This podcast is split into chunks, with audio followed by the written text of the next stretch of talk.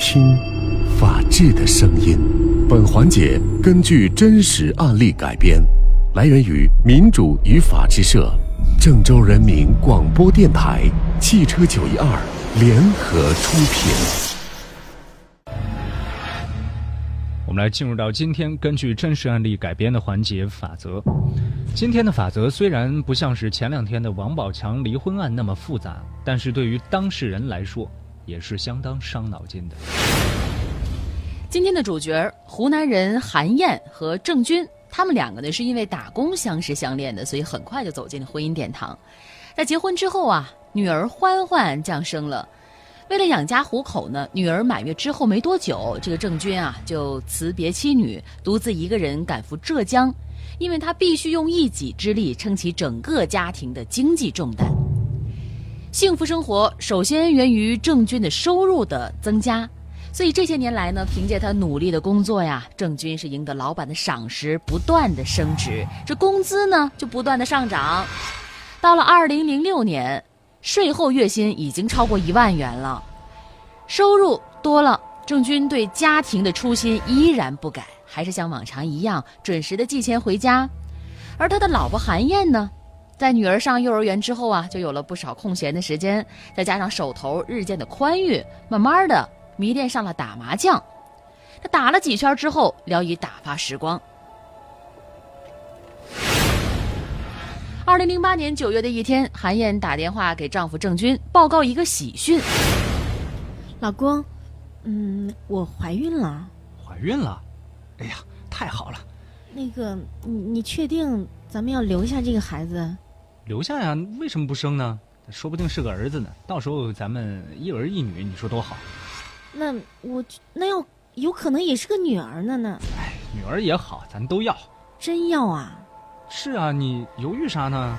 是是不是怕辛苦，还是怕钱紧张？没事儿，有我呢。嗯，我我不是犹豫啊，我是怕你养家太辛苦了。你说这俩孩子肯定多花钱嘛。哎，没事儿，钱的事儿你不用操心，不差钱儿啊，放心，好好养着。韩燕的肚子一天天大起来了。二零零九年四月，他们的儿子君君降生了。说来也怪，此前夫妻俩长期分居，倒是和和睦睦。如今这儿子出生了，郑军就谋划着要把一家人接到浙江团圆，所以这两口子就进入了争吵模式。开始的时候呢，郑军只是当妻子被儿子闹的，所以总是让着他。可是这个韩燕呐，一点儿都不迁就。这一来二去呢，郑军的火也上来了。有一次，这一巴掌扇在了妻子的脸上，这一下可捅了马蜂窝。三天一小吵，五天一大吵，无休无止的吵闹，终于把这个婚姻推到了破裂的边缘。两个人都提出离婚。哎，这真离婚了，两个人倒不吵了，平静的坐下来，和和气气的协商。婚姻当中呢，有两个核心的东西，也许平时是意识不到的，但是离婚的时候一定会涉及到，那就是第一。孩子，第二呢，就是财产。这郑军和韩燕他们对这两样东西是怎么分的呢？财产，谁掌控算谁的。郑军和韩燕呢，倒是很快达成了一致。至于孩子的抚养也好办，不是一儿一女吗？正好一个人养一个。郑军的抚养能力强，在抚养费上自愿大包大揽。随他生活的女儿欢欢的抚养费呢，他是自愿独自承担的。随韩燕生活的儿子啊，就是君君的抚养费，他自愿承担每个月一千五百块钱。二零一二年五月，郑军和韩燕呢就到当地的民政局办理了离婚手续，分道扬镳了。离婚之后啊，郑军自觉履行离婚的协议，这儿子的抚养费他每月准时足额打到君君的账户上。这孩子嘛，毕竟是自己的，钱花在儿子身上没啥不乐意的。更何况一千五百块钱只相当于一成的月收入，不会给郑军的经济上带来任何的压力。然而啊，好景不长，流言蜚语扰乱了郑军平静的生活。二零一四年清明回家的时候，郑军回湖南老家祭扫，偶然间他听到了邻居们扎堆的在议论的自己。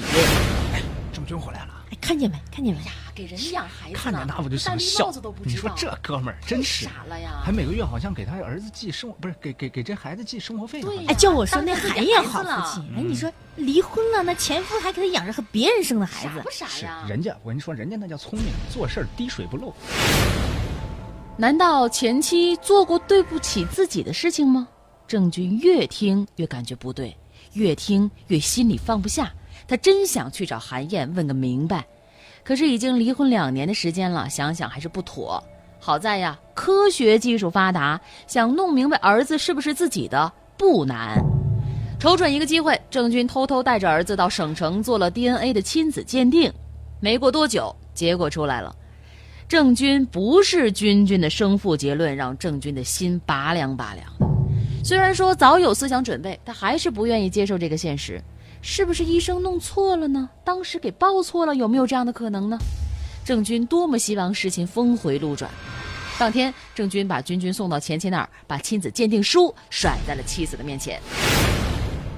你看看吧，啊，亲子鉴定，你不是带君君玩去吗？你怎么偷偷去做亲子鉴定了？对啊，我要不鉴定，你是准备让我抚养这个野种到十八岁呢？哈，不许你这么说，君君。好，孩子无辜，好歹君君也叫我爸爸几年了。我不说这孩子的事儿，就说你，你呢？你要不给我好好解释解释，咱俩没完。为啥这君君不是我的孩子？我没什么好解释的。韩燕，你太过分了！我在外面拼死拼活养家糊口，你还背着我偷人，你偷人就偷人，你还跟别人生孩子。哼，当初我怀孕的时候，我不是征求你意见了吗？你说叫生下来的呀。你太过分了，你。养了几年的儿子竟然不是自己的，这郑军是如遭雷劈呀！懵懵懂懂的回到家，这睡了一天，事情就这样算了吗？他肯定不甘心，可是该怎么办呢？每月支付给君君一千五百块钱的抚养费，自然要停下来。但是这显然不足以解郑军的心头之恨。离婚这两年，他负担君君的抚养费，前妻必须给退回来。离婚前花在君君身上所有的费用，你必须给我算清退还。还有女儿的抚养费，前妻也必须要支付，每个月就按一千五百块钱的标准来计算。郑钧多少他懂点法，这算完了抚养账，还要算精神损害账。前妻婚内出轨。必须赔偿精神损失费。尽管说郑钧一眼也不想再看到韩燕这个女人，但是戴绿帽子这口气绝对咽不下。郑钧再一次踏上前妻家门。你来干什么？我来要回我的东西。我这儿没你什么东西。没我的东西，有我的钱。之前我给君君的抚养费，还有花在君君身上的钱，你都得还给我。看您那小气样，我还小气啊？我替你还有你的野男人养孩子，我还小气？你别给我转移话题。除了君君的抚养费你还给我，你还要支付女儿欢欢的抚养费，也不用多，也按每个月一千五给。我跟你说啊，我没钱。哎，有钱没钱那是你的事儿，给不给这是法律说的算。怎么着？你还有备而来呀？我不用有备而来，是个人都知道该怎么维护自己的权益。还有啊，我还没说完呢，你出轨让我戴绿帽子，乡里乡亲的嘲笑我，你得给我精神损失。精神损失费，你想得美！你也不用给我瞎咋呼，咱们法庭上见。韩燕这孽情啊，算曝光了。儿子君君是和别的男人生的，和郑钧没关系。那大家觉得这抚养协议能否推倒重新再来呢？也欢迎正在收听节目的各位微信发表您的看法。郑钧啊，咨询了律师，律师分析说呢，这官司啊有三个关键点，就是女儿欢欢的抚养费、儿子君君的抚养费和郑钧自己的精神损失费。那么围绕这三个关键点呢，律师就建议郑钧提个两起诉讼。第一起诉讼呢，就是郑钧要状告前妻婚内出轨，带给他莫大的精神损害，也必须要赔偿精神抚慰金，啊，五万块钱。同时呢，君君不是他亲生的。自出生之后到真相大白时，受骗抚养的费用必须全额退还。第二起诉讼呢，就是郑钧以女儿欢欢为原告，自己为法定代理人状告前妻。郑钧说了，说离婚的时候呢，鉴于自己的抚养能力较前妻强，所以他当时是自愿独自承担女儿欢欢全部的抚养费用的，还支付了君君每个月一千五百块钱的抚养费。然而经这个亲子鉴定，他不是君君的生父，这意味着。他和韩燕之间只有一个孩子，那就是欢欢。这个抚养协议必须要重新的拟定。对再婚的生子，父母呢都有抚养义务。父母离婚之后啊，不妨碍子女在必要的时候向父母提出增加抚养费的请求。那么现在欢欢呢，就要求韩燕每月支付一千五百元的抚养费，法律应该支持。郑钧提起的两起诉讼会赢吗？在法院里、法院上面、公堂上面，这个韩燕她又会如何为自己辩护呢？在收到法院送达的起诉状的副本，韩燕也咨询了律师，积极应诉。她把答辩的焦点对准了抚养协议的效力。这个离婚协议呢，对我们俩都有约束力。这上面写的很清楚啊，如果一方要增加或者是减少这个抚养费，那必须有理由啊。郑钧，你有理由吗？这孩子不是我的，我还没有理由。我说的是欢欢，你挣得多，之前也是你自愿的，你独立抚养欢欢，现在你还是比我挣得多，你凭什么要求我再给欢欢抚养费？我收入多，我挣得多，那是我辛苦挣来的合法收入。我没说你不合法呀，我的意思是，既然你愿意独立抚养女儿，而且你抚养起来没有问题。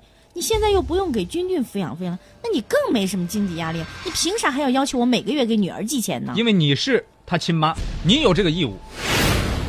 显然，听上去啊，在韩燕看来，改变抚养协议的理由就是一个双方父母这个抚养能力呢有没有变化。如果说没有变化，或者是抚养者的能力变得更强了，这个抚养协议应该继续的执行。那其他方面的因素呢，都不是改变抚养协议的法定的事由。换句话说，就是出轨了。啊，跟婚生女的这个抚养是无关的。还有就是第三者有私生子，受骗一方也无权改变离婚时签订的抚养协议。前妻的意见，郑军肯定是无法接受的。如果说离婚时知道韩燕出轨，知道君君不是自己亲生的，他不可能在抚养上大包大揽。这个抚养协议必须要推倒重来。二零一四年底，这两起抚养费纠纷案在湘西南的某法院开庭审理了。刚才听到韩燕提出的，似乎呢也是有一定的道理。郑军的抚养能力比较强，而韩燕的抚养能力呢比较弱，双方的抚养能力没有什么变化，那抚养协议自然也不应该变化。那法院会支持谁的诉讼请求呢？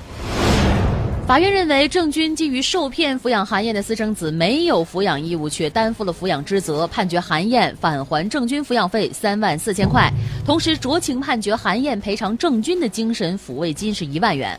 另外，判决韩燕从二零一四年十一月起，每月支付给女儿欢欢的抚养费是五百元，一直到欢欢年满十八岁。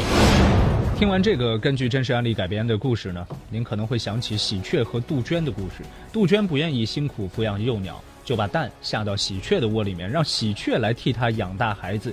即使是小朋友听到这个故事，都知道喜鹊很冤枉。这么简单的道理，在我们普通人的身上也是同样适用的。感谢各位的收听和参与，感谢我们的合作单位民主与法制社。本期法则记者是莫特，编剧是陈蕊。法则周一到周五直播时间十三点十五分。如果您想要回听往期法则，请下载蜻蜓 FM，搜索“法则”这个关键词就可以了。